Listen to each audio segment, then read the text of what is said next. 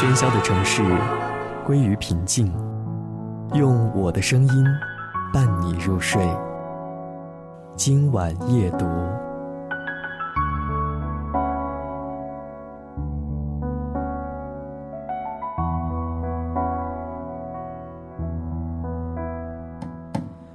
欢迎收听今晚夜读。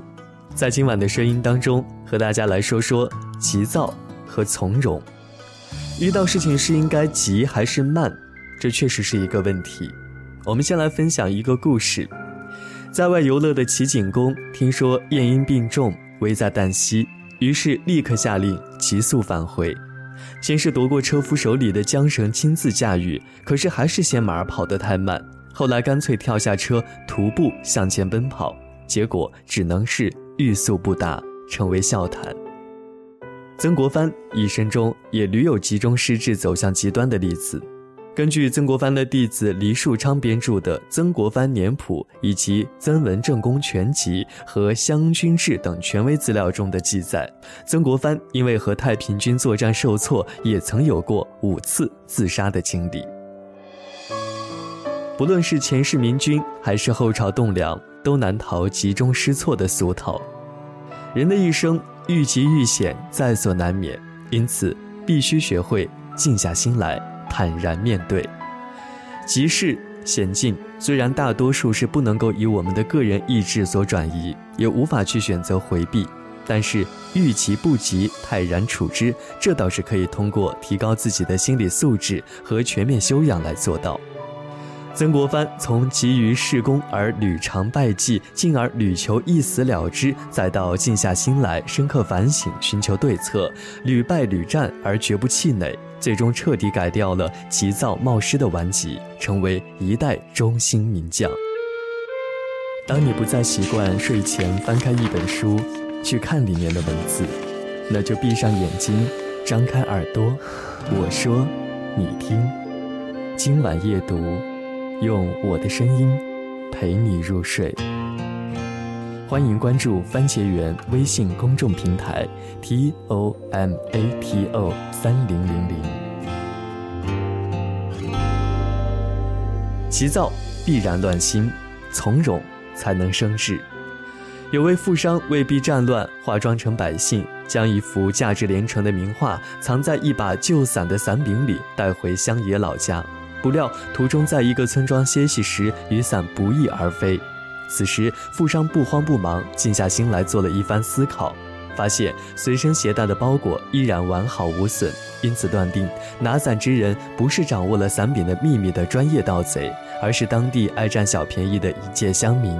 于是他决定在当地租住下来，做换伞的生意，以旧换新，一文不添。果然，那把魂牵梦绕的旧伞很快就送上门来了。富商的名画失而复得，靠的并不是急，而是智，而这智则完全是靠冷静之后的慢思考得来的。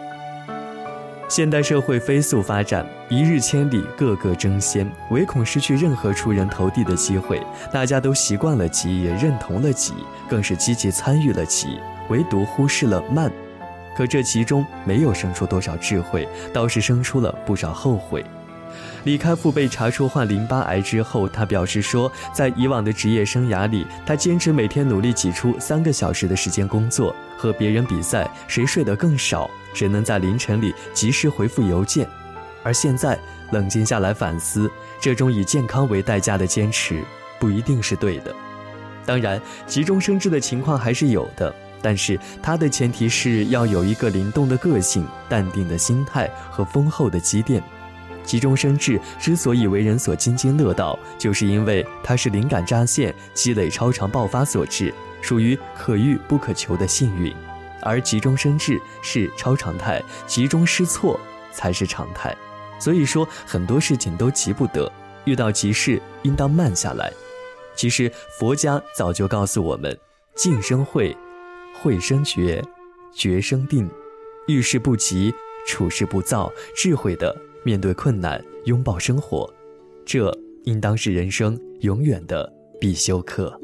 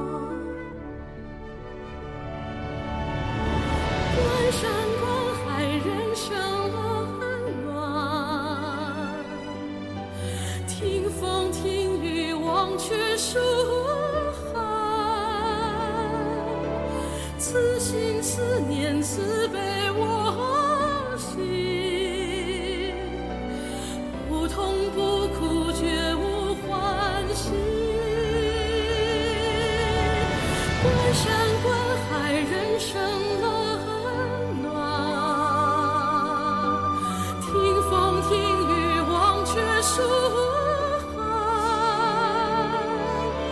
此心，此念，此悲。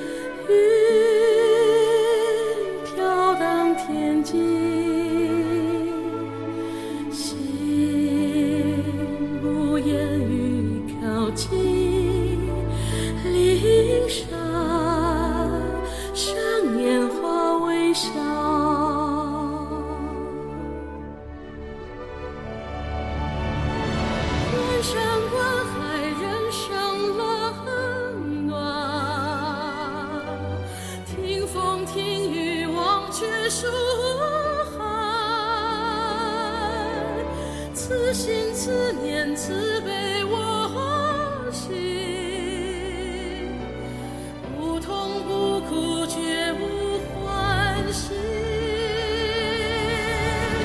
观山观海，人生冷暖；听风听雨，忘却书寒。此心此念慈悲。心